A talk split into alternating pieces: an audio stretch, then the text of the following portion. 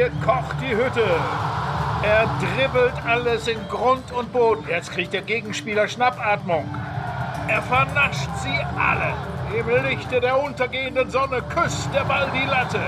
Die Grätsche aller Grätschen. Lupfen jetzt! Lupfen! Also, kicken kann er. So ist das und damit hallo und herzlich willkommen zu einer neuen Folge von Kicken Kanner, unserem Fußballpodcast hier bei Zeit Online. Mein Name ist Fabian Scheler, ich bin äh, Sportredakteur bei Zeit Online, Podcast-Host von Was Jetzt, Podcast-Host von Kicken Kanner, multifunktionär, sagt man im Fußball. Und mir gegenüber sitzt mit einem breiten Grinsen Oliver Fritsch. Hallo Olli. Ja, ich freue mich auch hier zu sein, Fabi und liebe Zuhörerinnen und Zuhörer. Wir haben ja eine schöne Live-Aufnahme hinter uns, ein paar Tage am Podcast-Festival von Zeit Online, das gestürmt wurde von Fans, ja, jetzt nicht so von, nicht nur oder nicht so von unseren Fans, sondern von vielen Hörerinnen und Hörern in Berlin.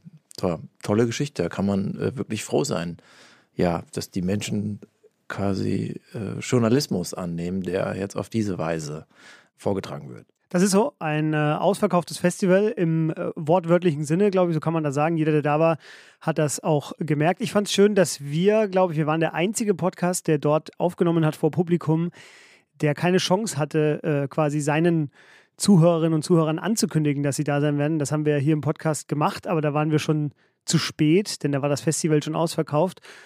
Und trotzdem, also die Schätzungen gehen so ein bisschen auseinander. Naja, es waren doch 50 Leute, so 40, 50. Es waren auf jeden Fall sehr viele, für ja, uns immer ja. noch als junge Podcaster sozusagen sehr viele Gesichter im Raum, die äh, unseretwegen sich da eine Stunde in den Raum gesetzt haben, was sehr schön war. Und äh, diese Live-Folge, die werden wir hier in den nächsten Wochen in unserem Feed einfach reinwerfen und Sie werden es dann mitbekommen. Wäre natürlich schön, wenn wir behaupten könnten, uns muss man sozusagen verheimlichen, sonst wird der Ansturm zu groß. Ja, vielleicht war es auch so. Ja, Punkt. Dazu sagen wir einfach nichts mehr.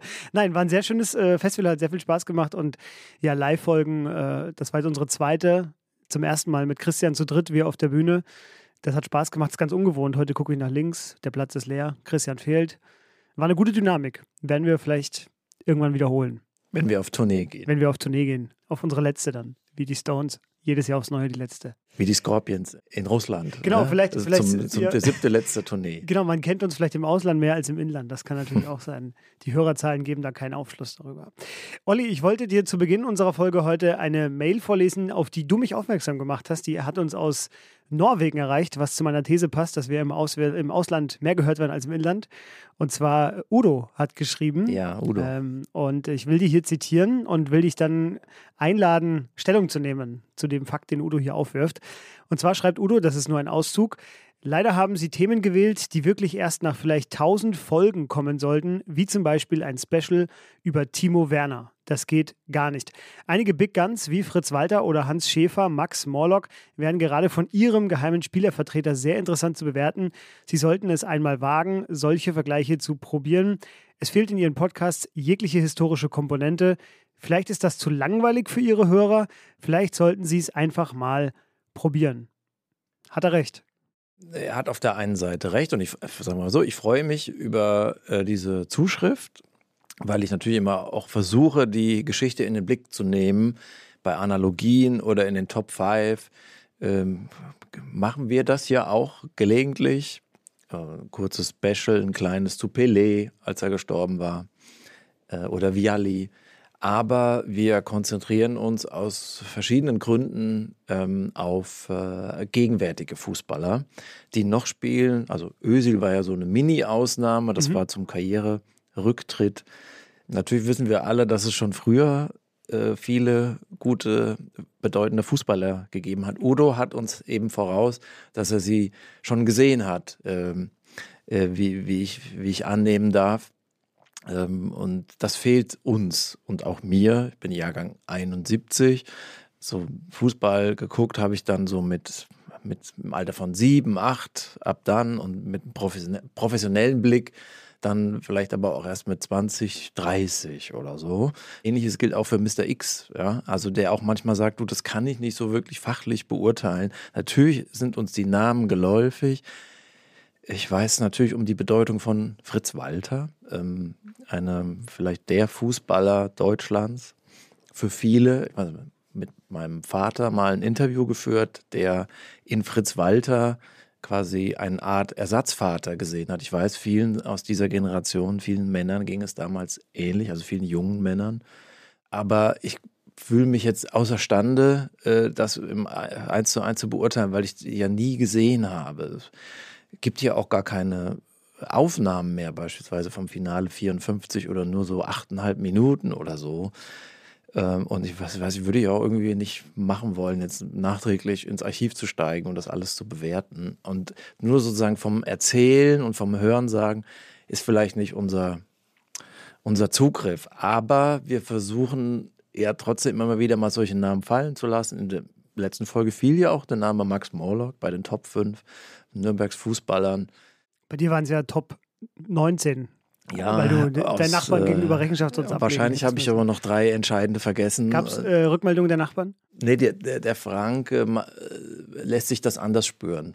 Äh, Und zwar? Ne? Also, naja, dann gibt es eben plötzlich nur noch zwei im Weckler. So, so, so oh. subtile, oh. subtile so subtil ist das Ausweisung ja so aus subtil diesem Land. ist es gar nicht. also mal sehen, äh, wie das war. Also das, ich finde die Zuschrift toll, freue mich über das Adresse. Vielleicht können wir das tatsächlich auch mal ausweiten. Dann müssten wir mal vielleicht auch andere Leute in die Recherche hm. hinzuziehen, weil wir wollen ja eben nicht nur äh, quasi äh, als Fan schwärmen, sondern äh, Leute sozusagen eine fachliche Meinung hm. hier ihnen vorbringen. Und da haben wir einfach Schwächen, das müssen wir dann äh, äh, eingestehen. Ich habe diese Mail auch deswegen ausgewählt, weil uns eben häufig Zuschriften erreichen, die sich von Mr. X oder von uns für die ganze Sendung Spieler wünschen, die wir einfach, ja, die, für die wir zu jung sind. Äh, das gilt für mich natürlich nochmal mehr als für dich.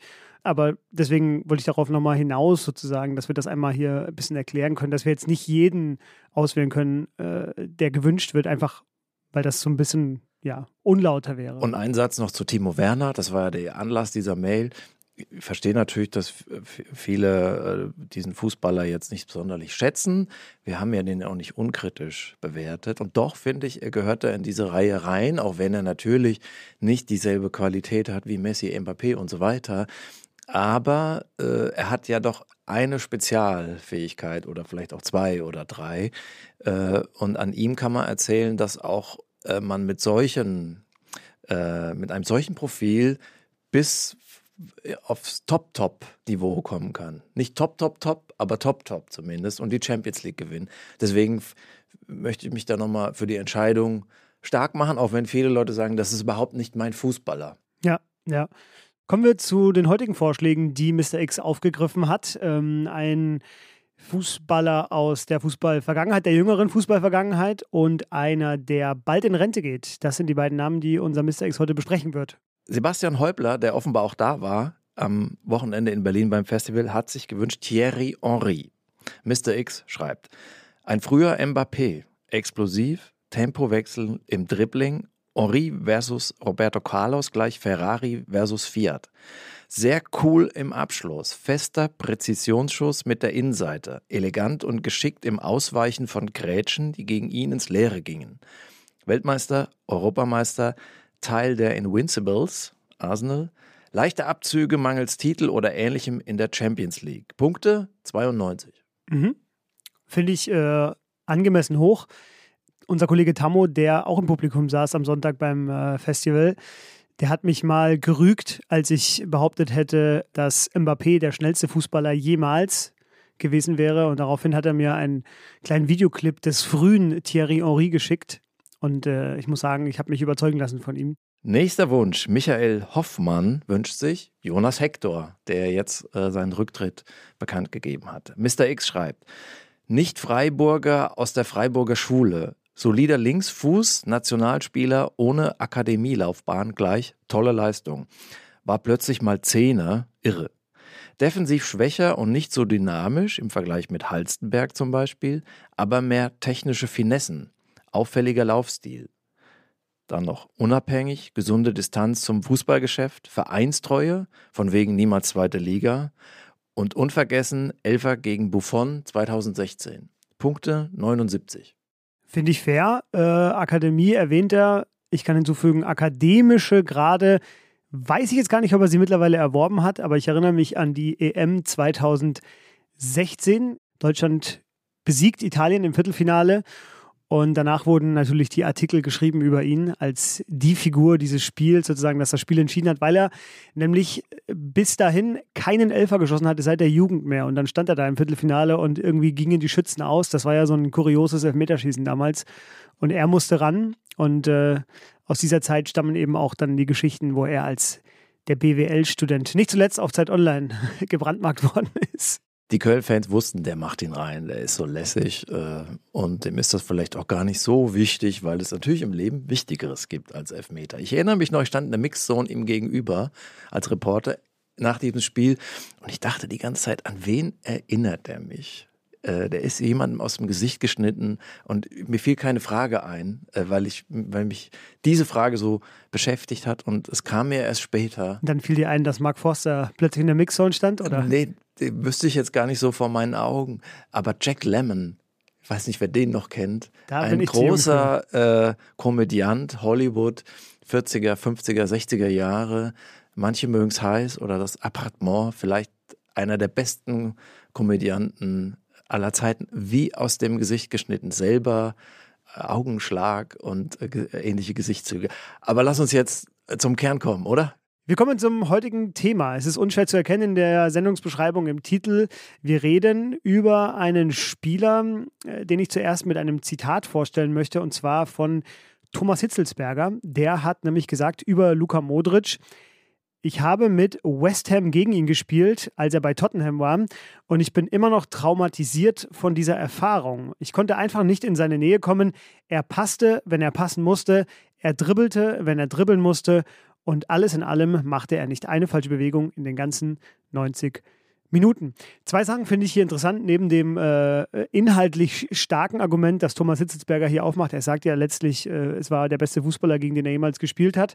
Luka Modric ist so alt, dass er noch gegen Hitz gespielt hat. Das äh, ist schon mal ein kleiner Hinweis auf ein Thema, über das wir heute auch sprechen wollen. Ja, und Thomas Hitzelsberger hat schon sehr viele Sachen erwähnt, die du vermutlich auch gleich aufgreifen wirst in deiner Beschreibung seiner Stärken, in seinem Profil. Ähm, einmal kurz der Anlass vielleicht. Wir reden jetzt über Luka Modric, weil das Champions League Halbfinale äh, Real Madrid gegen Manchester City ansteht. Das war letztes Jahr das Duell, ein Fußballrausch über 210 Minuten mit Verlängerung. Äh, und dieses Jahr sind es wahrscheinlich wieder die beiden besten Mannschaften. Über Modric möchten wir unbedingt einmal reden, solange er noch aktiv ist. Äh, vielleicht ist er das noch ein paar Jahre, aber wer weiß. Er ist, das kann man glaube ich jetzt schon vorwegnehmen, da freue ich mich, dass ich heute mal dabei sein kann. Teil 3 der GOAT-Debatte, die hier schon stattgefunden hat, in meiner Abwesenheit mit der Ronaldo-Folge und der Messi-Folge. Und da reihen wir ihn jetzt ein. Und ich freue mich, dass ich da heute mitmachen darf. Ich stelle ihn zuerst kurz vor, bevor wir zur äh, Szene kommen, die du mitgebracht hast. Luka Modric wurde geboren in Zadar in Kroatien am 9. September 1985. Er ist also 37 Jahre jung. Er ist dann aufgewachsen tatsächlich in dem Ort Modrici, also wie Modric, nur mit einem I hinten dran. Auch das werden wir vermutlich später noch kurz thematisieren, nämlich seine Kindheit, die in die Zeit fällt, als Jugoslawien sich aufgelöst hat und ähm, äh, auf dem Balkan der Krieg ausgebrochen ist. Und Luka Modric war, weil seine Eltern in der Fabrik gearbeitet haben, häufig bei seinem Großvater. Zudem hatte er deshalb eine enge Bindung. Und der wurde dann von serbischen Milizen erschossen. Da war Modric gerade sechs Jahre jung. Das war natürlich ein äußerst prägendes Ereignis für ihn, genauso wie der Fakt, dass sie dann fliehen mussten aus dieser Ecke. Sie haben dann lange in Zadar, in der nächstgrößeren Stadt, das sind so 60 Kilometer, glaube ich, von seinem Heimatort entfernt, in Hotels gelebt. Dort hat er dann das Fußballspielen gelernt, nämlich auf dem Hotelparkplatz. Das äh, ist vielen, die ihn damals begleitet haben, in Erinnerung geblieben. Das eigene Haus, das wurde abgebrannt und selbst 2017 habe ich in einem, in einem Artikel gelesen, hat man in dem Familiengrundstück sozusagen noch Landminen vermutet. Also es ist bis heute eine, ein Flecken Erde, der gekennzeichnet ist von dieser Zeit. Luka Modric selber ist heute 1,72 Meter groß. Er wiegt 66 Kilogramm. Er ist Rechtsfuß, wobei das bei ihm, glaube ich, keine so ganz große Rolle spielt. Seine Vereine waren NK Zadar, Dynamo Zagreb und von Dynamo Zagreb wurde er zweimal verliehen. Jetzt kommen zwei Namen, die ich ganz sicher falsch ausspreche, nämlich einmal zu Srinski Mostar und einmal zu Inter Zapresic. Aber die meiste Zeit hat er bei Dynamo Zagreb verbracht, ist dort durch diese berühmte Jugendakademie gegangen, die so viele große Namen hervorgebracht hat.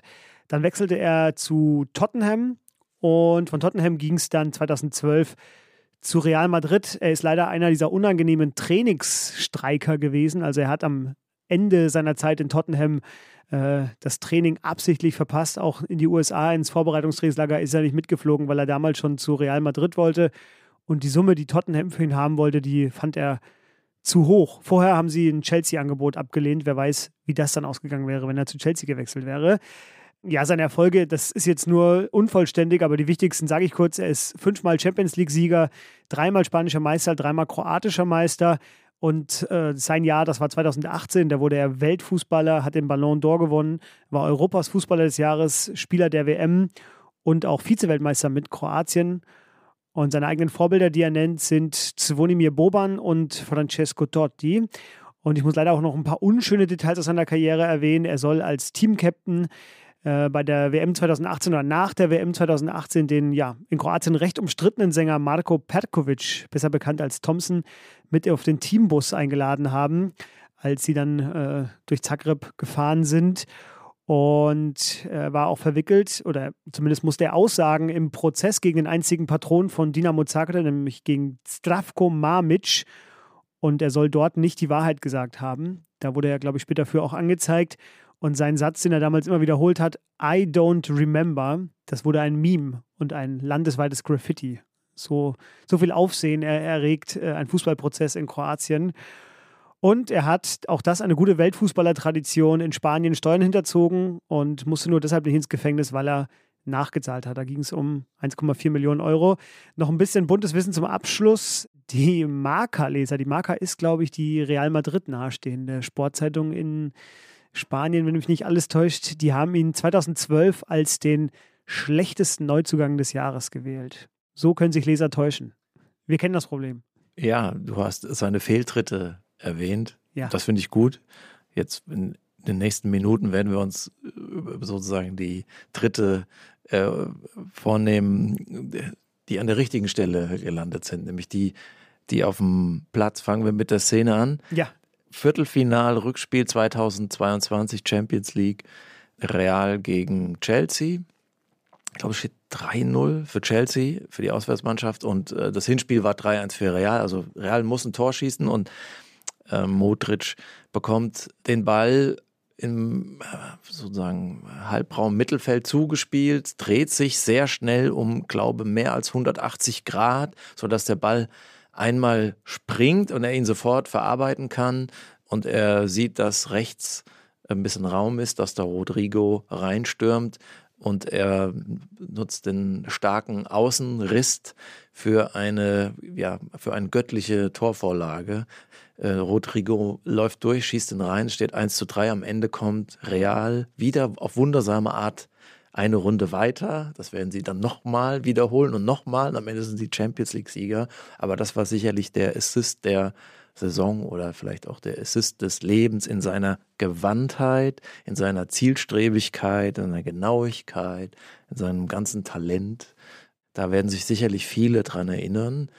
Wenn nicht, guckt es euch auf YouTube an. Wir werden es äh, verlinken. Und das äh, ist ein, eine Szene, die zeigt, dass Modric in der, einer der stärksten Mannschaften der Welt oder vielleicht der stärksten Mannschaft der Welt eine herausragende äh, Rolle spielt, für den am, an diesem riesigen Erfolg beteiligt ist, jetzt fünfmal Champions League-Sieger zu sein, wer weiß, vielleicht auch noch ein sechstes Mal jetzt. Das ist, denke ich, Rekord für einen Spieler. Und äh, deswegen, du hast eben schon Goat erwähnt. Äh, und äh, das, äh, mein Modric wird viel besungen und es gibt wahrscheinlich niemanden, der ihn schlecht findet und alle sozusagen sagen, das ist ein toller Fußballer und tatsächlich könnte man äh, bei ihm auch über, über die Goat-Frage reden. Also wir haben eine Katar-WM hinter uns, wo man geredet hat über Messi, Mbappé, das Duell dieser beiden. Aber eigentlich könnte man Modric auch noch mit erwähnen, der mit Kroatien im Halbfinale war. Ähm, wer dann da jetzt vorne landet, das kann ja jeder entscheiden, aber eigentlich müsste man ihn mit erwähnen, weil er so eine äh, herausragende Rolle auch in äh, Kroatien gespielt hat und einfach ein toller äh, Fußballer, einer der ganz Großen. Einer der besten drei Fußballer der Gegenwart, das glaube ich, äh, willst du, willst du sagen damit. Ähm, die Kollegen von The Zone haben diese Szene, die du ausgewählt hast, betitelt mit, dem, äh, mit der Überschrift Vielleicht bin ich gar nicht Luka Modric, sondern Pablo Picasso. Äh, da haben sie quasi nur diesen, diesen Außenrisspass verlinkt oder nur äh, als, als Videoausschnitt aus diesem Spiel gezeigt. Jonas Hummels ist, glaube ich, da der Co-Kommentator, der Experte. Er sagt dann einfach, so, so eine Szene, da, da mache ich keine Analyse, die lasse ich einfach stehen. Und genau so eine Szene war das. Kleiner Exkurs fand ich interessant äh, zum Außenrisspass. Wusstest du, wie er eigentlich heißt im internationalen Sprachgebrauch?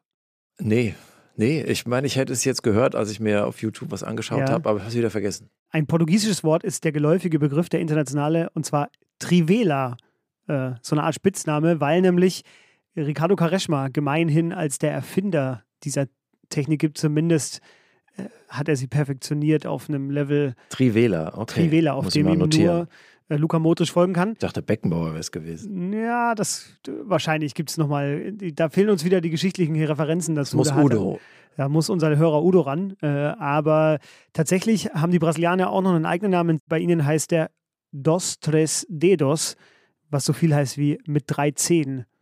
So sagen die Brasilianer das in ihrer bildhaften Sprache zu diesem Pass. Und die Russen sagen dazu Schwedka, was so viel heißt wie Schwede. Das geht zurück auf die WM 1958, also muss es schon Leute vor Karesh mal gegeben haben, die da so gespielt haben. Und als allerletztes noch die Nigerianer, die sagen dazu ein NASA-Pass, weil sie der Meinung sind, so einen Pass können nur NASA-Ingenieure spielen und sonst niemand. Also ein Stilmittel, äh, das weltweit anerkannt ist, äh, weltweit eigene Namen trägt und in dem Luka Modric, glaube ich, der Beste seines Faches, weil, und das wäre schon mein Teil sozusagen zu seiner Szene in dieser Analyse, weil bei dem Tor, was du nee, es gibt noch ein anderes, eine andere Szene, da hat er für Kroatien äh, mit dem Außenriss ein Ding in den Winkel gehauen und ähm, da ist mir aufgefallen, dass du natürlich, wenn du Rechtsfuß bist, so wie er, Zeit gewinnst, indem du halt nicht erst den Ball auf dich zukommen lassen musst und dich dann so richtig positionieren musst, damit du ihn so abschließen kannst, sondern du kannst ihn ja direkt äh, nehmen mit rechts dem Außenriss und hast vielleicht die entscheidende halbe Sekunde mehr. Sonst wäre der Verteidiger vielleicht schon da und könnte den Schuss blocken. Also es ist auch einfach eine, eine Methode, um zum Erfolg zu kommen. Es schaut nicht einfach nur schön aus, was es ohne Frage ist, und durch diese Flugkurve, die der Ball dann nimmt, erreichst du einfach Räume, die vielleicht sonst nicht da wären. Und er macht ja, er macht, er spielt ja hohe, hohe Außenrissbälle, er spielt flache Pässe, er spielt Kurzpässe, aber immer äh, findet er Räume, die eben vorher vielleicht nicht so sichtbar ja, genau. waren. der Weg ist kürzer mit ja. dem Außenriss. Ja, Olli, normalerweise fragen wir dich an dieser Stelle, was kann eigentlich Luka Modric? Dann kannst du anfangen loszulegen. Da wir heute, hm, glaube ich, relativ wenig Schwächen finden werden und danach einfach hemmungslos losschwärmen werden, äh, will ich dich am Anfang heute fragen, was kann er eigentlich nicht? fällt mir nicht viel ein. Ich hatte mich vorbereitet mit dem Satz, er kann alles. Er ist ein kompletter Mittelfeldspieler.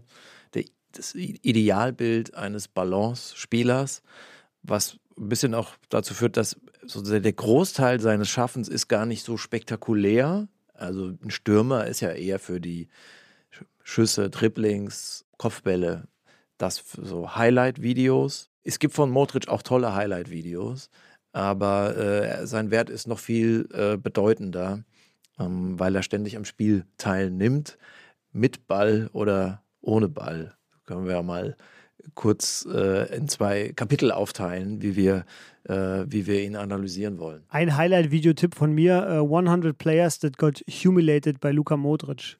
Fand ich einen sehr schönen Videotitel, äh, wo man sieht, wie viele er so in so relativ unbedeutenden Szenen vernascht hat, aber das macht ja auch was mit dem Spiel. Genutmeckt. Genutmeckt, das war ja nur eine seiner Techniken sozusagen. Gerne, gerne mit Ball, fang gerne mit Ball an. Ja, ist sehr äußerst geschickt in der Ballannahme, in der Ballmitnahme, bereitet sich natürlich auch immer gut vor. Das heißt, ähm, er kann im Gegner spielen, also umgeben von Gegnern. Das unterscheidet ihn beispielsweise auch klar von äh, Joshua Kimmich der sich immer ein bisschen absetzen muss nach hinten oder auf die Seite. Das hat Modric nicht nötig. Schweinsteiger war auch so einer. Ne? Schweinsteiger war, so haben wir mal ja. die, die Schweinizone. Das sieht man bei Modric vielleicht auch mal, weil dann vielleicht das Tempo raus muss oder weil dem Alter Tribut gezollt werden muss. Aber der kann im Gegner spielen und kann sich dort auch äh, gegen einen, manchmal zwei, ich habe auch schon drei oder vier Gegenspieler gesehen, die wo er sich durchschlängelt. Beispielsweise im Achtelfinale 22 Rückspiel gegen PSG, wo er das 1 zu 1 einleitet. Dann fallen dann noch zwei Tore, wo er quasi erkennt, jetzt ist Raum da und er ist noch in der eigenen Hälfte und zieht an ein, zwei vorbei und geht noch in das Tripling gegen Dritten und Vierten und spielt dann den Pass äh, auf Vinicius. Dadurch kommen sie in, in den gegnerischen Strafraum. Äh, der Ball kommt nochmal zum Modric, der nachgerückt ist, und der tunnelt seinen Gegenspieler und äh, setzt Benzema ein zum was ist 1-1 oder was ist 2-1? Es ist 2-1. Äh, also die, die, die, die Führung, dann brauchten sie noch ein Tor, um weiterzukommen. Also in der Kreisliga sagt man, es ist ein guter Ballschlepper. Ne? Also wie beteiligt er sich äh, ähm, dabei, den Ball nach vorne zu tragen, in die gegnerische Hälfte, in den gegnerischen Strafraum. Das kann er mit Pässen, mit Außenriss, mit Innenriss, aber er kann es eben auch äh, durch Triplings. Da unterscheidet sich zum Beispiel beispielsweise von Toni Kroos, ja, seinem Mitspieler. Der ist, finde ich, ein Tick präziser in seinem Passspiel und ich glaube auch das ist noch selbstbewusster, vielleicht der selbstbewussteste Fußballer, den es gibt. Aber Modric ist noch schlängelicher, ja. Ähm, der ist quasi nicht vom Ball äh, zu trennen. Und so, so ein X-Tore, also X reicht nicht, XXX-Tore auf diese äh, Weise entstanden und ja, Spielzeit seit 2012 bei Real Madrid und wer weiß, vielleicht hängt er noch fünf Jahre dran. Ja, weil du gerade sagst, so ein, so ein schlängeliger Spieler, der äh, den Ball behauptet, das hatte ich mir quasi als extra Kapitel aufgeschrieben für die heutige Sendung, aber wir können es einfach jetzt hier kurz einbauen. Und zwar ist das das Thema Körpergröße, das ja natürlich bei ihm äh, entscheidend ist. Ich muss nur einmal kurz meine Notizen hier blättern. Ich meine, 1,72 Meter ja. waren es, genau. Also ein extrem äh, niedriger Körperschwerpunkt. Ich weiß jetzt nicht, wie groß Messi ist, vielleicht ein Tick größer sogar, würde ich sogar tippen, aber auch nicht viel, sondern es ist so die gleiche, äh, gleiche Kategorie. Und äh, ja, man kommt, es kommt einem so vor, als wäre er wie so eine wie so eine menschliche Schildkrötenpanzer, der so über dem Ball quasi den, den Ball äh, versteckt mit seinem äh, Körpergewicht, aber weil er auch so einen Schwerpunkt hat, der ihm das erlaubt, der, dass er halt eben so das Spiel ganz schnell verlagern kann und ähm, dadurch eben dem, dem Gegner auch es unmöglich macht oder sehr schwer macht, an den, an den Ball zu kommen mittlerweile, das hast du glaube ich auch schon kurz gesagt, muss er glaube ich schon so ein bisschen äh, mehr schauen, wann er wohin läuft. So Kräfte einteilen in der Liga spielt er jetzt auch nicht immer von Anfang an, sondern wird er geschont von Carlo Angelotti, damit er fit ist für diese jetzige Phase, für die Champions League, wo es um was geht. Aber, und das fand ich auch interessant, bisher bei wenigen Fußballern auch so beobachtet, er hat eine extreme Wadenmuskulatur, die, glaube ich, auch dazu beiträgt, dass er so einen stabilen Stand hat, die ihm ja sozusagen vor den gegnerischen Stahlbeinen schützen soll. Er ist definitiv ein robuster Spieler auch. Ähm, also da hat man ja oft, dass, dass technische Spieler, dass es denen etwas mangelt, ja, äh, an solchen Widerstandskräften. Aber hier finde ich, ähm, ist es gut ausbalanciert. Er hat also beides und lässt sich auch nicht so leicht wegdrücken. Es gibt eine super Szene, auch aus dem Spiel gegen PSG, wie er äh, Messi äh, weggrätscht. Also kein Foulspiel, ne? Ein Laufduell, Messi führt den Ball. 20, 30 die Meter beiden Altmeister ja, ja. und Modric hinterher. Das war natürlich auch so ein Signalgrätsche. Sie gehen dann blicklos auseinander, so wie im Wilden Westen. Äh, und Modric ist der Sieger in diesem Zweikampf, es gibt einen Einwurf so, ne? Aber das war auch, das war so klar, also ich bin jetzt hier nicht irgendwie Primadonna, sondern um an mir vorbeizukommen, muss er was einfallen lassen. Ja, aber Messi beschwert sich auch nicht. Das macht er ja häufiger dann bei anderen Gegnern. Aber er weiß, äh, dass hier in Luka Modric äh, quasi auf Augenhöhe im, im, im wahrsten Wortsinne äh, gefault hat. Äh, genau, äh, riesiger hat, Respekt. Dass er ihn quasi besiegt hat im Zweikampf, in, in, im Tackling. Man sieht den Respekt ja. bei beiden Spielern gegenüber, ja. gegenüber dem anderen. Es war ja auch interessant in der Vorbereitung für mich zu lesen, dass äh, äh, drei Vereine ihn wegen der Körpergröße nicht genommen haben. Und zwar Hertha BSC. Her Hertha BSC weiß ich jetzt nicht, ob sie ihn verschmäht haben, bestimmt auch. Hamburger SV. genau. Der SV auch. Nee, sein, tatsächlich sein, aufgrund der geografischen Nähe, sein Kindheitsverein, dem er zugejubelt hat, war Hajduk Split. Ähm, und die haben gesagt, er ist zu klein. Das hat ihn, glaube ich, so sehr gekränkt damals, dass er überlegt hatte, aufzuhören mit Fußball. Äh, wurde aber umgestimmt und ist dann eben nach Zagreb gekommen.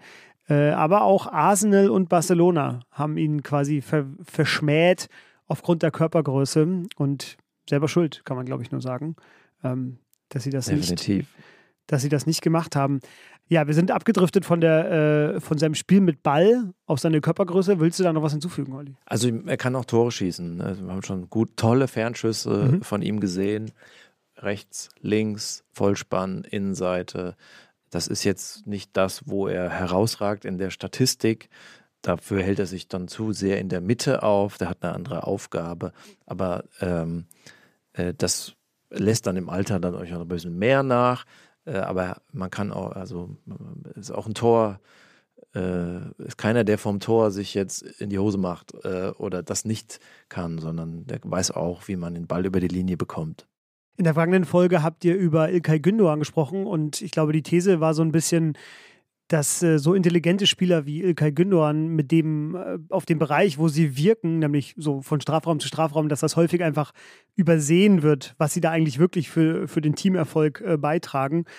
Ist Modric da nochmal besser als Gündoğan? Ja, also Modric ist, finde ich, deutlich, also in, in diesem wenn wir uns auf diese feinen Unterschiede beschränken, diesen Ausschnitt, ja, und sagen, wir unterscheiden die Top, Top, Top-Klasse von der Top, Top-Klasse, dann ist das schon ein großer Unterschied. Wenn du jetzt mich hinzunehmen würdest, würde man sagen, ja, äh, dann ist Gündogan sehr nah dran an Modric. Ich will nur noch mal klar machen, worüber wir ähm, hier reden. Also da ist Modric deutlich stärker am Ball, kann sich um Gegenspieler rumdrehen, ihn behaupten halten, Gegenspieler tunneln, sich durchsetzen. Ähm, das ist schon mal noch ein klarer, noch ein klarer Unterschied. Und ich finde, er ist auch noch mal wie so ein Equilibrist, ja, der auch mal einen Ball, der nicht so perfekt kommt, weil er hochkommt oder ein bisschen schärfer kommt, äh, wie er sich da in den Ball reinstellt, ihn annimmt, mit, mit der Brust, mit dem rechten Brustmuskel sich dabei aber dann noch eine, äh, eine Dritteldrehung hinlegt um den Gegenspieler rum. Das hat so ein bisschen was von Zauberei oder äh, so Entfesselungskünstler. Mhm. Und ich finde ihn auch, und lass uns doch mal noch mal auf seine Arbeit gegen den Ball, Arbeit klingt auch schon sehr deutsch, aber wir sind ja auch ein deutscher Podcast, Arbeit gegen den Ball sprechen, weil ich finde, das äh, hebt ihn auch noch mal heraus von, von anderen Fußballkünstlern, äh, weil ich finde, hat er auch deutliche, äh, deutlich mehr als andere. Ja, gerne. Ich wollte nur noch hinzufügen als letztes zu dem, was er mit dem Ball macht, hat äh, der Kollege Christian Spiller, der hier im Podcast auch gelegentlich zu Wort kommt, äh, über ihn geschrieben anlässlich der Weltfußballerwahl 2018. Modric sei der Gott der kleinen Dinge. Das fand ich eine sehr gute Beschreibung. Also mhm. da ging es um Außenriss, Tunnel, Hacke, Körpertäuschung, der Pass vor dem Pass, vor dem entscheidenden Pass.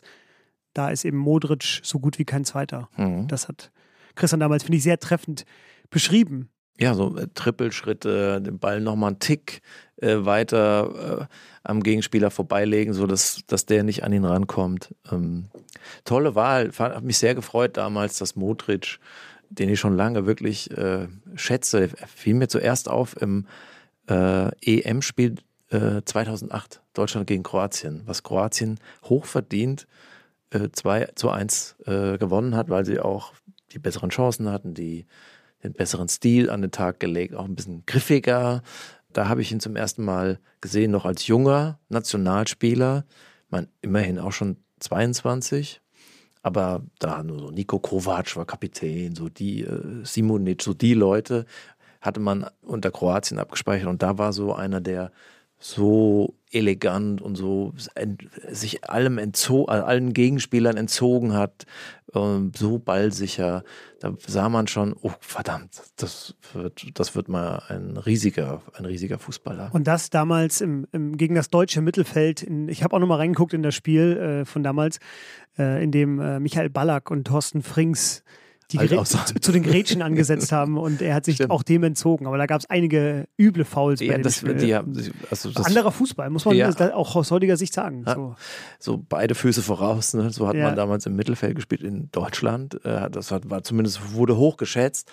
Ich glaube, die haben das auch, das hatte auch mit Modric zu tun, den die nicht auf der Rechnung hatten und äh, der die da einfach ein bisschen als Auslaufmodelle aussehen. Ja. Lars, äh, Deutschland kam dann ins Finale. Kroatien ist ausgeschieden gegen die Türken im Elfmeterschießen, obwohl sie kurz vor Schluss geführt haben. Also es hätte auch schon in dem Turnier weit kommen, weit führen können. Also Viertelfinale war es schon. Wenn Deutschland jetzt gegen Kroatien nochmal im Halbfinale gespielt hätte, ich weiß nicht, wie es ausgegangen wäre. Mhm, mhm.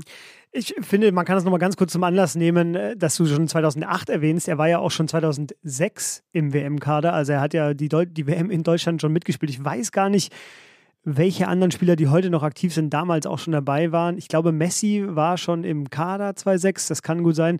Aber ansonsten fallen mir ehrlich gesagt wirklich nicht viele ein, die, die damals schon dabei waren. Damals, du hast beide schon erwähnt, die beiden Ronaldo. Ronaldo, stimmt. Die beiden Kovac-Brüder äh, im kroatischen Team. Und äh, ja, für mich einfach eine unwirkliche Karriere, die Luka Modric da hinlegt, weil er nämlich, äh, man hat das Gefühl, er wird noch besser. Und es gibt auch, äh, es gibt ja viele verschiedene Statistiktools im Fußball mittlerweile. Ähm, aber es gibt eins vom Portal The Athletic, die das anhand von verschiedenen Statistiken äh, ermitteln können, die für mich ein bisschen aussagekräftiger sind als jetzt die reine Zweikampfwerte oder die reine Laufleistung. Und auch da sieht man, dass er jetzt sich auch in den letzten fünf Jahren nochmal gesteigert hat. Also seit diesem Wunderjahr 2018 seitdem immer besser geworden ist sozusagen. Und er ist ja jetzt wirklich schon 37 und anderes, bei anderen Fußballern redet man jetzt mit 32 davon, dass sie jetzt langsam äh, aufhören. Ich glaube, Jonas Hector, den wir in der Sendung heute schon hatten, ist 32 und beendet jetzt seine Karriere. Und Luka Modric ist einfach mal fünf Jahre älter und wird noch besser und spielt noch diese Rolle bei Real Madrid. Also er ist für mich so der, der Benjamin Button des Weltfußballs eigentlich, weil er halt so er wird nicht, er wird nicht älter, er wird jünger. Jetzt, vielleicht sind wir jetzt gerade so, haben wir den Peak schon ganz kurz überschritten, so, weil äh, die Verletzungen haben wir gerade schon angesprochen. Aber ja, ich, also ich, ich verstehe es auch nicht, ehrlich gesagt. Er wurde bei Real äh, nie überholt. Ähm, auch in den Jahren 2017, 18, wo man damit hätte rechnen können, weil Toni Kroos da ja im besseren, leistungsfähigeren Alter war äh, und ja vielleicht auch ein bisschen Konkurrent im Mittelfeld. Aber in den Finals gegen Atletico beispielsweise, äh, da wurde Groß in der 70. ausgewechselt, nicht Modric, äh, als es spitz auf Knopf stand. Äh, das heißt, er war in der Hierarchie da oben. Dass es jetzt irgendwann vorbei ist oder so zu Ende geht, das ist halt, äh, liegt in der Natur der Sache, aber er hat sich in dieser in diesem großen Verein, der von Alfredo Di Stefano geprägt und wahrscheinlich immer noch der erfolgreichste, der wertvollste, die wertvollste Fußballmarke, ja, auf der Welt ist. Ja, sozusagen da so lange quasi den Ton angibt, ist natürlich über jeden Zweifel erhaben. Wir hatten das ja in der Benzema und in der Großfolge auch schon genau. gesagt und wir können es ja über ihn genauso sagen. Wer so lange bei Real Madrid spielt, nämlich bei ihm sind es jetzt elf Jahre, über den muss man, glaube ich, gar nicht so lange nach Schwächen suchen, weil sie einfach nicht das sind, weil Real Madrid immer bestrebt ist, die Besten der Welt in ihren Reihen zu haben. Und äh, wenn man das einmal im Jahr, wenn man das einmal nicht mehr abliefert, ist man raus. Und Luka Modric ist ja mittlerweile, ich glaube sogar, das ist ja jetzt aktuell in der Debatte, ähm, weil Jude Bellingham natürlich auch immer wieder genannt wird in Madrid. Und ich habe aber jetzt dieser Tag erst einen Artikel gelesen, wo das sozusagen in Frage gestellt wird, dass er nach Madrid geht weil eben das Mittelfeld immer noch so gut besetzt ist. Mit Toni Kroos, dessen Vertrag gerade verlängert wurde. Bei Luka Modric ist es noch nicht so weit, das könnte aber noch kommen. Und dann heißt es einfach, ja, da ist noch kein Platz für Jude Bellingham. Möglich, vielleicht schafft man auch so eine Übergangsphase, wo man den jungen Spieler dann reinwachsen lässt. Da muss der Trainer natürlich ein Händchen für haben. Wann ist es so weit? Äh, man muss natürlich auch an die Zukunft denken. Insofern kann das schon auch dieses Jahr äh, vollzogen werden, so ein Wechsel ist ja keine Eile. Ne? Man kann auch noch ein Jahr warten.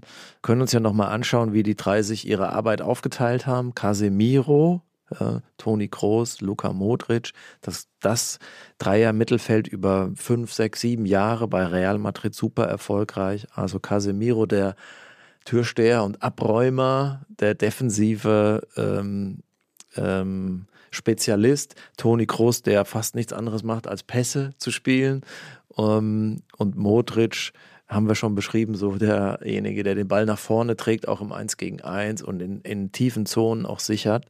Das war so so, wird, so ist ein Mittelfeld aufeinander abgestimmt. Das ist Stilbilden, das ist das Ideal. Ich wüsste nicht, wo, was daran rankommen sollte in der Fußballgeschichte. Äh, die Rollen 6, 8 und 10 klar aufgeteilt. Jeder bringt seine Stärken ein. Die Schwächen fallen nicht so ins Gewicht, weil sie sich so auch absichern. Da kann man sich wirklich was abschauen. Casemiro ist jetzt ja seit einem Jahr weg. Äh, Valverde äh, spielt das häufig. Das muss man sich auch mal genauer anschauen, wie lange das trägt. Aber ich glaube, man kann ein ganz gutes Gefühl haben. Mhm, mit Kammerwinger scheint es auch zu funktionieren. Ja. ja, der ist auch wirklich ein sehr Oder physisch. Chouameni beide ja, sehr, sehr physisch starke ja. Äh, Spieler, äh, die sicherlich aber noch ein bisschen äh, auch an Strategie zulegen müssen.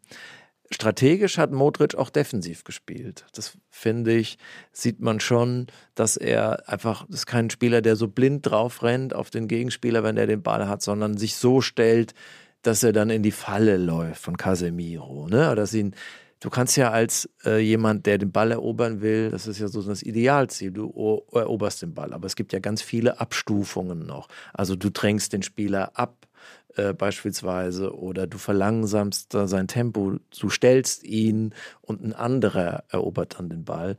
Und äh, da war Modric einfach, ist einfach gut darin, auch sich dem äh, gegenüber in den Weg zu stellen. Also er kann einen Gegner aufhalten, trotz sozusagen äh, er der feine Fuß ist und 1,72. Auch das ein Unterschied zu Kimmich beispielsweise. Ja, er ist das Gehirn dieser Mannschaft, die fünfmal die Champions League gewonnen hat, eben in dieser extrem erfolgreichen Ära, vielleicht jetzt eben noch ein sechstes Mal hinzukommt. Und ich finde, er ist in der Art, wie du es gerade beschrieben hast, so auch in der, in der Art, wie er verteidigt oder wie er strategisch auf dem Feld sich positioniert. Es gibt die Heatmaps von ihm, die kann man sich angucken. Der ist, hat überall Anteile sozusagen. Also der ist jetzt nicht nur im zentralen Mittelfeld oder halb rechts oder halb links, er ist überall im ganzen Spiel. Er taucht einfach immer überall auf. So sind auch viele Fußballer, die gegen oder mit ihm gespielt haben, haben das über ihn gesagt. Er war einfach immer da. Also, oder er war auch schnell wieder weg. Das war noch das andere. Also, er ist so ein, wie du schon, ich finde, Entfesselungskünstler beschreibt ganz gut. Eine Szene noch aus dem Finale 22, wenn ich die noch anbringen darf, gegen Liverpool. Ja, na klar. Das Spiel war ja so angelegt, dass Liverpool den Gegner überrennen will, weil die Mannschaft physisch stärker ist und vom Altersdurchschnitt einfach in einem besseren Zustand. Ähm, und Real Madrid ist ein hatte halt die Aufgabe, lass die mal anstürmen, wir müssen das überstehen. Jetzt nicht 2-0 in Rückstand geraten, sondern das Spiel offen halten, unsere Chance wird kommen. Und sie kam. Und sie kam durch Modric. Er lässt sich in der eigenen Hälfte rechts ein bisschen absinken, in einer Zone, wo es gar nicht gefährlich ist. Er lockt dadurch die rote Maschine. Liverpool spielt Pressing, lockt sie raus auf ihn und äh, in dem Moment, wo er zwei, drei Spieler bindet oder deren Aufmerksamkeit, spielt er einen Pass nach vorne.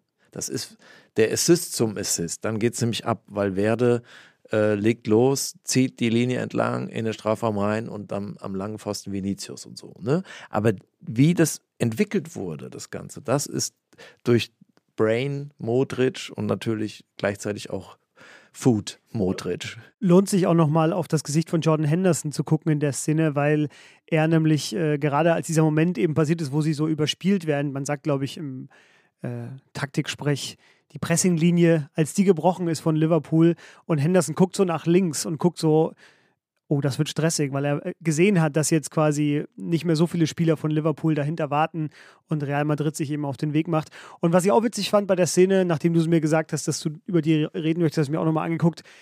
Bei vielen Highlight-Videos ist das gar nicht drauf, wo, wie Modric das sozusagen vorbereitet. Und das passt ja zu deiner These, dass das oft so ein bisschen untergeht, welchen Beitrag er leistet. Also man sieht das in manchen Highlight-Clips gar nicht, sondern wird einfach da reingeschnitten, wo der Ball dann schon im Mittelfeld äh, weiter vorne landet und wo es dann schon wo es dann schon nach vorne geht.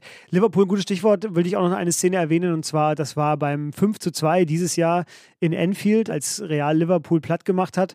Und das war ja auch die große Modric-Show mal wieder. Und da gibt es, glaube ich, die Szene, das muss vor dem Äh, 5 zu 2, ich glaube, es ist das letzte Tor, ja. Da gibt es äh, einen äh, äh, Stoppfehler oder einen Ballverlust von Fabinho weit in Real Madrids Hälfte und Modric sofort da mit seinen kleinen Trippelschritten kommt er angerannt, rennt dann mit Ball quasi einmal durch, durchs Mittelfeld bis kurz vor dem Strafraum und an ihm dran hängt ein 18-Jähriger, den Liverpool vorher eingewechselt hatte. Und der kommt auch nicht hinterher. Also hinter diesem 37-jährigen Modric, der losgestapft ist. Und das Tor macht dann am Ende äh, Benzema. Aber ich dachte mir so, hä? Also 37-Jähriger gegen den 18-Jährigen, das ist ja auch im Amateurfußball immer eine spektakuläre äh, Paarung sozusagen, weil man weiß, der eine hat die Erfahrung, der andere aber das Tempo. Aber Modric hat einfach beides. So, also er hat ihn einfach abgehängt. Und ähm, ja, finde ich auch nochmal eine, einen schönen Beleg dafür, dass er einfach, er wird noch besser. Sehr tröstlich, finde ich das. Ja. Und auf der anderen Seite denke ich an die Zeit, äh, als wir so gegen die Älteren gespielt haben, gegen die alten Herren, die dann den Ball laufen lassen und dich laufen lassen. Äh, wenn man da auf die Falschen getroffen ist, da konnte man aber auch äh, viel Lehrgeld äh, zahlen. Und so ist es mit Motrich. Der hat das so drin, da ist da so viel an Strategie, an Intelligenz, an Vision. So, das geht auch noch mit 45 oder 58.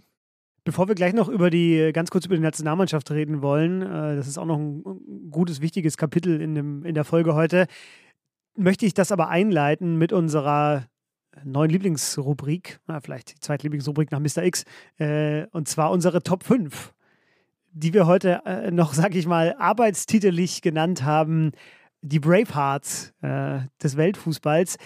Die Analogie ist historisch vielleicht etwas ungenau, sage ich ganz vorsichtig, aber vielleicht wissen Sie ja, was wir ungefähr meinen. Es geht um kleine Länder, große Gegner und äh, Anführer, die dafür gesorgt haben, diese kleinen Länder eben einmalig, vielleicht auch mehrmalig äh, zu einem großen Erfolg zu verhelfen die fünf William Wallaces des Weltfußballs. Es geht ja auch nicht um eine Unabhängigkeitsgeschichte hier, sondern es geht nur um Fußball, zum Glück.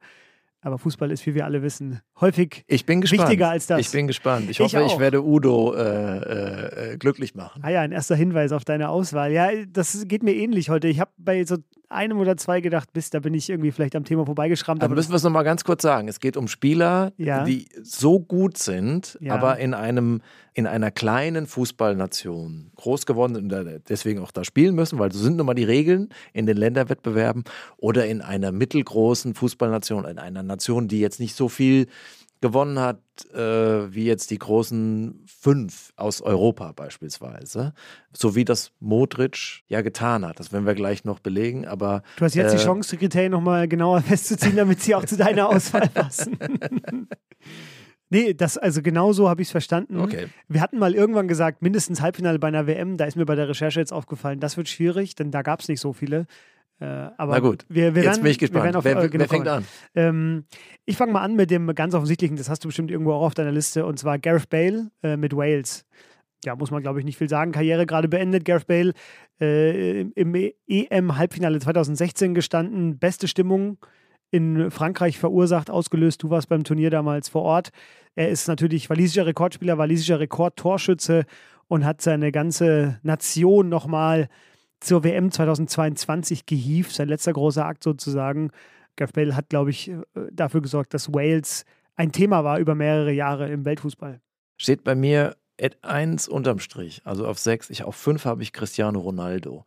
Portugal ist keine kleine Fußballnation, aber äh, mit, äh, mit ihr den Titel zu gewinnen, das ist schon eine außergewöhnliche Leistung. Und Ronaldo war so der, der wollte das, äh, der hat die angetrieben und äh, das war, äh, das ist so seine große Goat-Leistung, finde ich, 2016. Das war wiederum meine Nummer 6, habe ich rausgelassen, weil Portugal für mich okay. jetzt nicht auf der Liste der kleinen Fußballnationen war. Aber gut, äh, man sieht, man kommt ein bisschen ins Schwimmen bei dieser Kategorie. Es ruft zum Widerspruch auf. Ja, natürlich, diese, diese dafür ist es Kategorie. ja da. Ich mache weiter mit vier. Gerne. Auch Portugal. Eusebio, Torschützenkönig 1966, bis ins Halbfinale vorgedrungen. Ähm, damals noch, sagen wir mal, die kleinere Fußballnation als heute. Also das war damals die größere Sensation. Ähm, toller Fußballer und auch äh, Europas Fußballer des Jahres auf jeden Fall. Ja, ja, verständlich, verständliche Wahl. Meine Nummer vier, äh, aus Afrika, Didier Drogba mit der Elfenbeinküste. Da ging es jetzt weniger um die großen Titel, die er eingefahren hat, denn das haben sie ja nicht. Aber es war ja so, dass äh, man überhaupt über die Elfenbeinküste sprach, weil Didi Drogba es eben geschafft hat, sein Land in diesem doch recht schwierigen afrikanischen WM-Qualifikationsmodus äh, zur WM zu bringen, nämlich 2006, 2010 und 2014. Das rechne ich alles Didi Drogba an. Und das ging bei mir allerdings sogar so weit, da war ich jetzt noch nicht so der ganz große Analyst des Fußballs, sondern eher so, ja, in meinem jugendlichen Leichtsinn habe ich dann so Sachen gesagt, so immer vor großen Turnieren wie, ich würde die Elfenbeinküste nicht unterschätzen. So, weil ich irgendwie, man kannte halt Didi Drogba, äh, die Bayern-Fans erinnerten sich natürlich sehr schmerzlich auch an ihn. Und irgendwie fand ich, hat für mich die Elfenbeinküste durch ihn immer so zu den Geheimfavoriten gezählt, die natürlich nie, hat natürlich nie gestimmt, aber ich fand, das war so ein, für mich so ein Name. Deswegen hat es Didi Drogba bei mir auf die Liste geschafft. Angebersätze. auf drei? Auf drei bei mir äh, Christus Deutschkow und Bulgarien. Und zwar bei der WM äh, 1994 bis ins Halbfinale vorgestoßen. Deutschland rausgeworfen auf dem Weg dahin.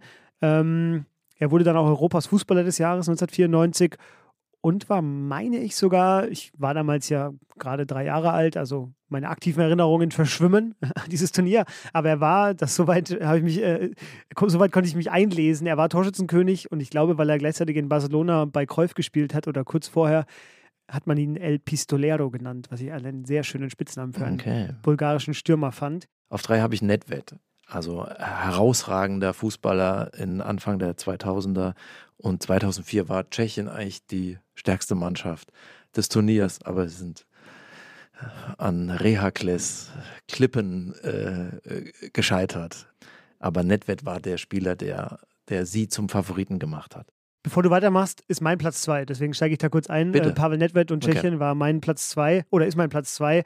Gab natürlich noch andere Namen in dieser Mannschaft, 2004 vor allem. Milan Baros, Peter Cech, Thomas Galaschek, Rositzky. Thomas Galaschek, 1. genau. FC Nürnberg. Und dann noch in Erlangen gespielt, glaube ich. Äh, die Karriere in der Bayernliga. in der Fränkischen Schweiz jetzt. Die Bayernliga ausgelassen. Ja, wer will es ihm verübeln, in der Fränkischen Schweiz zu wohnen, ist der Traum eines jeden Mannes in meinen Augen. Aber gut, ja, für mich Nedved eben der Antreiber dieser Mannschaft mit seinem wehenden äh, blonden Haar, wie er übers Feld marschiert ist, hat sich ja dann verletzt im Halbfinale gegen die Griechen und dann sind sie ausgeschieden durch die aus heutiger Sicht kurios klingende Regel des Silver Goals. Aber da war Nedved eben schon verletzt draußen. Das war mein Platz zwei. Dein Platz zwei fehlt da noch? Billy Bremner, Braveheart, bester schottischer Fußballer der äh, Geschichte, bester Fußballer von, in der Geschichte von Leeds United, Hall of Fame, äh, Antreiber von Schottland, die ja nie in eine K.O.-Runde gekommen sind oder nie die Gruppenphase überstanden haben. Aber 74, als Bremner Kapitän waren, äh, sind sie in der Vorrunde sauknapp äh, ausgeschieden. Gegen den Weltmeister Brasilien, gegen Jugoslawien und Zaire, ungeschlagen mit 4 zu 2 Punkten. Das hat nur die Tordifferenz gegen Brasilien Ausschlag gegeben. Sie haben beide Spiele nicht verloren gegen Brasilien und Jugoslawien. Ein Tor hat gefehlt für die K.O.-Phase. Braveheart, Billy Bremner ja, im besten Wortsinne dieser Kategorie. Mein Platz 1, da bin ich mir jetzt unsicher. Entweder wir haben beide das gleiche oder ich bin hart am Thema vorbeigeschrammt. Aber äh, mein Platz 1, Ferenc Puschkasch und äh, die Ungarn 1954. Ich war mir deswegen nicht sicher, weil natürlich die ganze Mannschaft ja herausragend war. Sie gelten ja als die Mannschaft, die weit vor Cruyff sozusagen den totalen Fußball gespielt haben mit flexiblen Positionen, mit variablen Spielern, die äh, eben nicht einen starren Auftrag hatten, sondern sich abgewechselt haben auf dem Feld. Ja, über die ganzen historischen Referenzen muss man, glaube ich, jetzt nicht viel sagen. Zu 54, sie waren beim Vorläufer der Fußball-EM. Das hieß, glaube ich, damals Europapokal. Nein, irgendwie anders, keine Ahnung. Schreiben Sie, nageln Sie mich nicht bitte darauf fest, das habe ich jetzt nicht parat im Begriff. Jedenfalls 1953 war der Vorläufer der Fußball-EM. Da haben die Ungarn auch schon gewonnen und äh, Puskac wurde Torschützenkönig bei diesem Turnier. Dann das Jahrhundertspiel in Wembley mit diesem 6 zu 3 Sieg. Die erste Mannschaft außerhalb der britischen Inseln, die überhaupt in Wembley gewonnen hatte, das waren die Ungarn. Ja, und 1954 muss ich jetzt gar nicht äh, so viel äh, drauf verwenden. Er hieß eigentlich Franz Purzelt. Das fand ich noch einen interessanten, interessanten Fakt, den ich nicht wusste. Er wurde dann aber magiarisiert. Auch ein neues Wort, was ich mhm. gelernt habe. Und zwar auf den Namen eben Ferenc Puskac. Ja, finde ich toll, dass Puschkas hier Puskac. Pus, Puskac finde ich gut. Vielleicht wird Udo sagen, dass Ungarn damals gar keine kleine Fußballnation war. Das war meine Sorge. War noch 34, glaube ich, oder 38, ein, 34 schon im Finale. Sozusagen, es gibt Donau, Fußball äh, mit Budapest als Zentrum. Ähm, MTK Budapest war das Barcelona der frühen 20er. Aber auf jeden Fall äh, finde ich gut, dass der Name hier fällt. Ich bin nicht ganz so weit zurückgegangen äh, und nehme Georges Lato, polnischer Stürmer, Torschützenkönig 74, bester Stürmer dieses Turniers, vor Gerd Müller noch. Halbfinale in der Wasserschlacht gegen Deutschland verloren, auch da ein bisschen Pech gehabt, das war mehr drin. Halbfinale auch nochmal 82 äh, mit Polen. Polen ist kein kleines Land, aber doch mit, mit einer äh, sozusagen Fußballtradition auch, aber ja lange nicht in dieser Infrastruktur und damals ja auch noch hinter dem eisernen Vorhang. Äh, also, und da die Polen waren mit den Holländern wahrscheinlich die besten 74, aber gewonnen haben die Deutschen. Das passt ja eben auch. Ja, äh, man hätte auch noch Hatsch nennen können von Rumänien ähm, oder Oli Kahn 2002. Ich habe auch überlegt, eine deutsche Mannschaft zu nehmen. Tatsächlich, Oli Kahn 2002 war, hatte ich auch kurz als Gag vorbereitet, aber habe mich dann dagegen entschieden, weil es ja Hakan Şükür mit genau, Türkei. auch gleiches so. Turnier also 2002. Kommt, kommt viel in Frage. Wir müssen jetzt nochmal äh, zu äh, Modric in Kroatien kommen. Genau, weil ihm ist Ähnliches gelungen. Ja. Äh, vielleicht sogar, also andere haben natürlich den Titel geschafft, aber ich sage jetzt mal so, sie waren sehr nah dran. Äh, es ist das zweitkleinste Land, das jemals in einem WM-Finale stand. Äh, Kroatien, knapp vier Millionen Einwohner, glaube ich. Und es ist wirklich bemerkenswert, dass ähm, diese Generation es geschafft hat, ja, 2018 im Finale zu sein, bei der vergangenen WM in Katar Halbfinale aus, aber dann Dritter geworden? Genau, also zweimal ja. Halbfinale dank Modric. Also Kroatien hat noch andere gute Spieler, also Kovacic finde ich auch toll. Äh, Brozovic spielt bei Inter Mailand, Guardiol ist ein starker Verteidiger bei Leipzig. Aber es wird dann auch ab Kaderplatz 7, 8 wird schon recht schnell dünn. Und es ist fast nicht möglich, mit, mit so einer Mannschaft dann Weltmeister zu werden. Aber trotzdem hätten sie es ja fast geschafft. War im Stadion gegen, ähm, gegen Argentinien äh, jetzt in, in Doha im Halbfinale und die ersten 30 Minuten fand ich die Kroaten besser. Sie haben den Ball über Modric extrem gut laufen lassen, auch über Kovacic und ähm, Perisic äh, kann man dafür auch gebrauchen.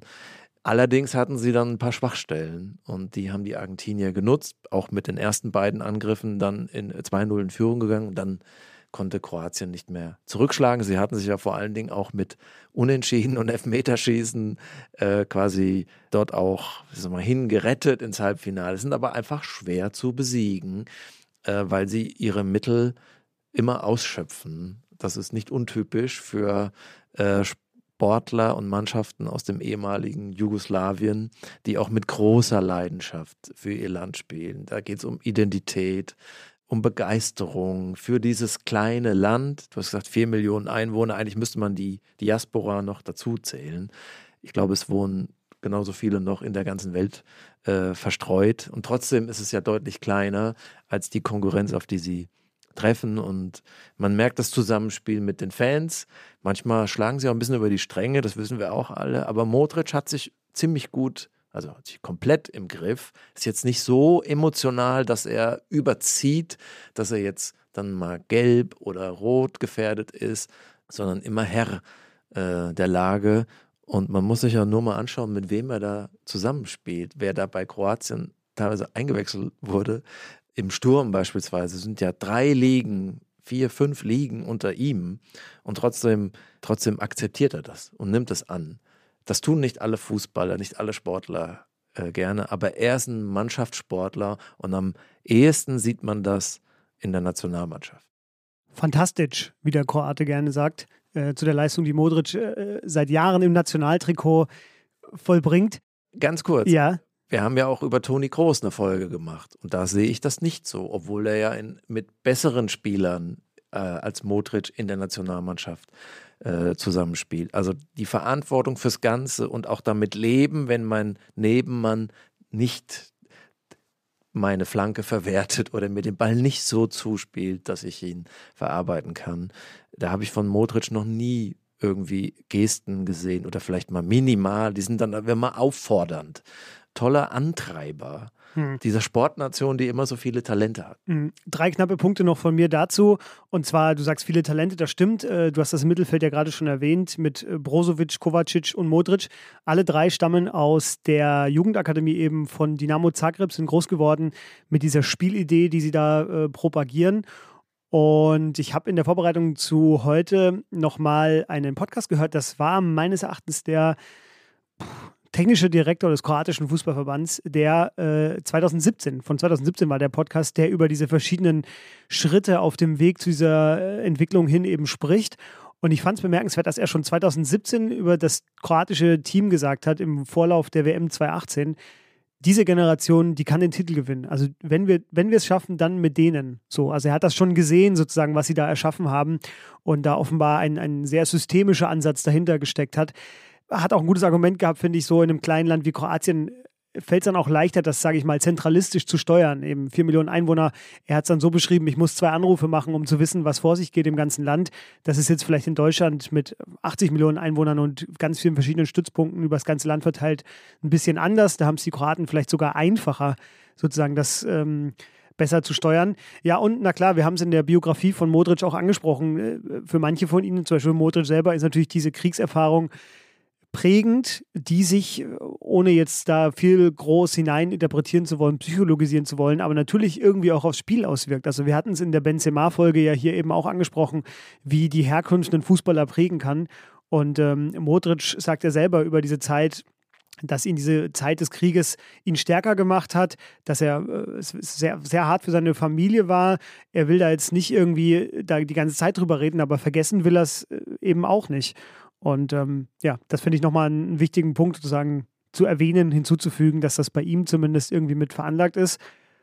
Und das dritte, das ist nochmal was Spielerisches, was mir eben aufgefallen ist, gerade bei diesem Dreier-Mittelfeld, Brozovic, Kovacic und Modric, aber auch bei Modric und in Madrid, was er da leistet, sie haben für mich dieses, dieses Vorwärtsverteidigen, also dieses Verteidigen mit Ball, haben sie für mich zur Perfektion gebracht. Also nicht umsonst sagt der Trainer der Kroaten vor der WM oder während der WM, wir haben das beste Mittelfeld der Welt. Und ich würde ihm da, glaube ich, jetzt nicht widersprechen. Also bei der WM würde ich, kann man schon sagen, dass die Kroaten das beste Dreier-Mittelfeld hatten. Also natürlich kann man noch Frankreich hatte vielleicht auch noch die bessere Ersatzbank, so, ne? Die haben, also sagen, du hast gesagt, das ist ein kleines Land, das hat Vorteile, aber natürlich braucht man im Fußball auch Masse. Du musst elf Spieler aufstellen und brauchst ja dann heute auch noch sechs Auswechselspieler und noch einen großen Kader. Also sozusagen, äh, du brauchst Qualität und äh, Größe auf ganz vielen Positionen und da profitierst du natürlich von Quantität. Das ist die Stärke von Deutschland äh, letztlich. Deswegen stand keine andere Nation so häufig in einem WM- oder EM-Finale wie Deutschland. Das kann Kroatien auf Dauer nicht schaffen, so eine Bilanz. Wenn Modric aufhört, Vielleicht spielt er ja noch 24, so wie es aussieht, aber dann wird er wohl aufhören. Glaube ich, wird Kroatien ähm, erstmal wieder zu kämpfen haben, dass sie, dass sie überhaupt eine K.O.-Phase überstehen. Will es jetzt nicht zu düster malen, aber das hat man ja häufig bei so kleineren Ländern, die man eine Hochphase haben und dann äh, hängt das eben von einzelnen äh, von einzelnen Spielern ab. Und was du sagst, ist, man, das ist ja das Attraktive an einer WM, EM, dass dass da sowas wie nationale Identitäten äh, sichtbar werden. Ne? Und das ist natürlich bei Kroatien äh, immer besonders sichtbar, allein durch die rot-weißen Karos, aber wie das sozusagen. Die, die Wasserballmützen die Wasserball, exakt, die, die, äh, die Mischung aus Talent und Fight, ja, das ist ja bei beiden, ist beide Skills total sichtbar ausgeprägt. Ist manchmal auch etwas drüber, ist auch schon vorgekommen. Denk mal, Kroatien, Deutschland 1996, da wurde Klinsmann äh, äh, getreten, als er am Boden lag, war vielleicht auch kein Elfmeter und so. Und Klinsmann hat auch mal zurückgetreten, so, aber es ist, schaukelt sich dann manchmal äh, so hoch. Äh, das fand ich jetzt bei dieser WM gar nicht mehr. Aber klar, es geht natürlich um sowas, wie sich so ein Land da, da präsentieren will. Und äh, das finde ich ja das, das, was so ein Turnier ausmacht. Das Hat hat, man doch- in der Champions League eben nicht. Nee, stimmt. War doch, als wir beide in Russland waren bei der WM 2018, das kam von dir, glaube ich, das Video. Ne? Eine der schönsten Szenen sozusagen, die wir da beobachtet haben, war dann auch nach dem Finale am U-Bahn, äh, in der U-Bahn-Station, im U-Bahn-Schacht in einem der Ja, tiefen U-Bahn-Schächte von Moskau. stimmt. ja. Äh, diese vier, fünf kroatischen Fans, die sich so Arm in Arm im Kreis kroatische Volkslieder angestimmt haben und da eben so mit so einem leicht wehklagenden Ton, aber halt da eben ihre, ja, die einfach, glaube ich, glücklich waren, dass sie da waren und das war so eine schöne Szene halt bei einem Turnier in Russland, in Moskau, diese kroatischen Fans zu sehen. Aber klar, wir wollen es auch nicht überromantisieren. Wir wissen, Ustascha-Lieder werden auch gesungen in der Fußballerkabine und der Klar. Gruß und so. Das ist das, wenn es halt dann drüber schlägt. Ähm, Ja. Das müssen wir natürlich auch dann äh, kritisch ansprechen. Das stimmt. Ähm, aber die, die Rolle von Modric, würde es einfach nochmal in zwei Sätzen sagen, in der Nationalmannschaft, die Balance zu halten, äh, zu erkennen, äh, wo entsteht Risiko für meine Mannschaft, was kann ich dafür tun, um das Risiko zu minimieren, der Abwehr Sicherheit zu geben, also wann greifen wir an, äh, wann gebe ich das Signal jetzt nach vorne und wann lasse ich mich zurückfallen. Ähm, da war er besonders gefordert, äh, da war der Stratege Modric gefordert. Das hat gegen Brasilien beispielsweise von ihm viel abverlangt, auch an Defensivverhalten und an Abwarten. Sie sahen wie der sichere Verlierer aus. Und ein Angriff hat dann genügt und sie machen den Ausgleich und im Elfmeterschießen sind die ja dann quasi nicht zu besiegen. Ja. So kommt jetzt dann so ein kleines Land wie Kroatien zweimal hintereinander in ein WM-Halbfinale und Deutschland ist zweimal in der Vorrunde nach Hause gefahren. Bleibt uns nur noch Luka Modric in die ewige Rangliste unseres Podcasts einzusortieren. Und das machen wir wie immer mit unserer Powercard. Die Powercard. Vier Kategorien für jeden Spieler, jede Spielerin, die wir hier besprechen. Das sind Talent, Performance, Autonomie, Balance. Jeder vergibt einen Wert zwischen 0 und 100. 0 ist eher mein Niveau, 100 ist eher Luka Modric Niveau. Und dann haben wir am Ende einen Wert, den wir äh, ermittelt haben und äh, der eine gewisse Vergleichbarkeit schaffen soll mit den anderen Spielern, die wir hier besprechen. Also Olli, Kategorie Talent Luka Modric. 99. Ich weiß nicht, wie ich den Abzug groß begründen soll, außer dass man sich ein bisschen Luft halten will. Ein Spieler, der alles kann, vielleicht ist Kopfball nicht so das äh, seine Stärke, aber bringen wir es nochmal auf den Punkt, der ideale Balance-Spieler, der Mittelfeldspieler, wenn man so will, der Messi des Mittelfelds, der sowohl in diesem Genie-Ensemble Real Madrid seine Rolle findet und sich total einbringt, als auch in der Nationalmannschaft. Bei mir eine 95 und zwar deswegen, weil die fünf Punkte, die zu 100 eigentlich fehlen, die hätte er, glaube ich, aus heutiger Sicht, er ist ein bisschen komisch argumentiert, aber die hätte er aus heutiger Sicht verdient. Aber ich finde, er hat sich die erst im Laufe der Karriere drauf geschafft. Und Kategorie Talent heißt für mich, das, was er ihm gegeben wurde, sozusagen von Anfang an. Und da habe ich eine 95, aber das ist ja auch nahe der 100. Performance. 100. Wer so viel gewinnt, fünfmal Champions League-Sieger mit, mit äh, Kroatien so weit kommt und auch zeigt, dass man mit weniger Mitteln viel erreichen kann und dann noch spielt bis knapp 40 oder wer weiß wie lange noch, auf dem langen Level und von Ancelotti gelobt wird, äh, dass er awesome ist und das äh, gibt es keine Abzüge. Ja, äh, keine Widerrede, bei mir auch eine 100. Äh, alles hast du schon gesagt. Äh, individuelles Talent, dann war ein individueller Spieler mittlerweile sein großer Teamplayer geworden im Laufe seiner Karriere, hat also die perfekte Karriere hingelegt. Und Bonuspunkt eigentlich noch für seine Rolle als Erzieher. Jetzt für die nachrückenden Stars, sowohl im kroatischen Team als auch bei Real Madrid. Ich glaube, Vinny Junior hat mal über ihn gesagt, ich lerne jeden Tag von ihm. Ich bin sehr dankbar, dass ich mit ihm trainieren darf. Das ist mein Wert bei Performance eben auch eine 100. Ich glaube, es ist die erste 100, die ich jemals hier vergebe. Dann Balance. Balance, bei mir eine 95. Äh, links, linker Fuß nicht ganz so stark wie der rechte Fuß. Das ist bei jedem Fußballer ja meistens so, dass er einen stärkeren Fuß hat als den, als den anderen. Kopfball, hast du schon gesagt, ist naturgemäß jetzt nicht seine Stärke mit 1,72 Meter. Und äh, ein, zwei fehlende Soft Skills, die ich in der Einleitung angesprochen hatte, in der Biografie, Stimmt, das kann man auch machen. haben hier für mich äh, die fünf Punkte sozusagen abgezogen von den Ja, 100. ich habe 96, weil man, also sozusagen, ich habe gesagt, er ist sozusagen das Ideal des Balance-Spielers. Stimmt natürlich nicht hundertprozentig, weil man sieht natürlich, dass er eher ein offensiver Spieler ist. So, es gibt Spieler, da weiß man es eben nicht. Sind es eher Abwehrspieler oder eher äh, Stürmer? Also gibt es wenige. Bei ihm gibt es schon eine, einen Ausschlag. Äh, Autonomie habe ich, wenn ich darf. Ja, gerne. 99, weil das äh, ein Spieler ist, der sich sozusagen das Spielfeld erobert hat, äh, auf, auf jedem Quadratmeter und nicht abhängt von irgendwelchen äh, Mitspielern und dann eben auch mit mit einem Stürmer performt, der eigentlich eher ein Wasserballer ist und zeigt, was man mit Kroatien äh, erreichen kann. Im Gegensatz zum Beispiel zu Robert Lewandowski, dem wir ja auch schon eine Folge gewidmet haben und der auch eine schwache WM hinter sich hat. Ich habe sie schon vermisst, deine Lewandowski-Referenz, aber da war sie dann doch noch ganz am Ende der Sendung. Autonomie bei mir 98 Punkte, ebenso wie bei dir, äh, sehr hoch. Hat jedes Team besser gemacht, in dem er gespielt hat. Ich glaube, mit Tottenham hat er zum ersten Mal die Champions League erreicht, seit 50 Jahren in der Vereinsgeschichte. Also da auch schon irgendwie viel bewirkt. Dann mit Real Madrid, wir haben es eh schon gesagt, alle Titel gewonnen, die es zu gewinnen gab. Mit Kroatien fast Weltmeister geworden. Muss ich mich, glaube ich, selber fragen, warum ich nicht 100 vergebe. Ich weiß gar nicht mehr warum, aber auf jeden Fall 98. Insgesamt? 97 bei mir. 98,5. Ja, dann sind die äh, Hörerinnen und Hörer jetzt wieder aufgerufen, die Tabelle unseres äh, lieben Hörers Richard Kiekebusch sich anzugucken. Ja, Denn Richard. dort haben wir alle Werte einsortiert und dort wird sich jetzt Luka Modric eben auch einreihen. Ich nehme an, relativ weit oben. Ich finde, das ist wirklich ein Goat-Spieler. Ja. Ähm, Messi äh, hat sicherlich mehr Talent noch am Ball in den Füßen.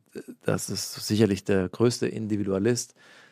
Ist jetzt Weltmeister geworden, aber dieses Kapitel PSG ist jetzt auch nicht glücklich. Das war die Powercard für Luka Modric. Die Powercard. Bleibt uns noch ein was zu sagen. Äh, eine Kategorie, auf die ich mich heute sehr freue, weil wir im Vorfeld mit Christian auch viel überlegt haben. Was wirst du wohl sagen? Wer Luka Modric mag, der mag auch. Steve Nash, Basketballer, der auch noch lange gespielt hat, über, bis ins Rentenalter super Talent, man sah ihn gerne zu äh, und war nicht vom Ball zu trennen. Das Relais im Spiel und das, obwohl ich Basketball wirklich schnell an meine Grenzen stoße, wäre meine Analogie. Ich habe mir überlegt, wer Luka Modric mag, der mag auch den äh, Eurovision Song Contest.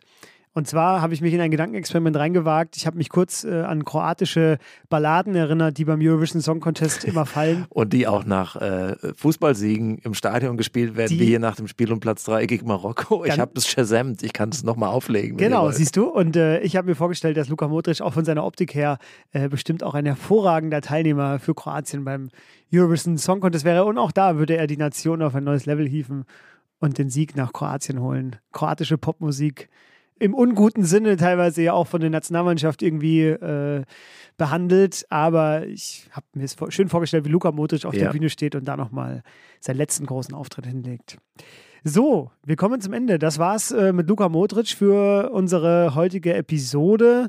Sie können uns wie immer schreiben, fußball.zeit.de, Fußball dabei mit Doppel-S geschrieben. Das ist unsere Mailadresse. Bei Twitter äh, finden Sie uns unter unseren bekannten Handles aber auch den Hashtag kicken kann er, wenn Sie den benutzen, dann landet es zumindest in einer Liste, die ich folge, der ich folge. Und lassen Sie uns da gerne Lob, Kritik oder Wünsche da für neue Spieler, die wir hier mal besprechen sollen. Und schauen Sie sich nochmal Modric an, solange er noch spielt. Genau, das ist noch der letzte Hinweis von uns. Olli, vielen Dank dir für die ich heutige danke, Aufnahme. Danke Und dir. liebe Hörerinnen, liebe Hörer, bis Auch den Pool Artists für die tolle Mal. Betreuung wie immer. Ja, auch vielen Dank. Und Grüße an die angeschlossenen Funkhäuser. Damit zurück ins Studio. Tschüss.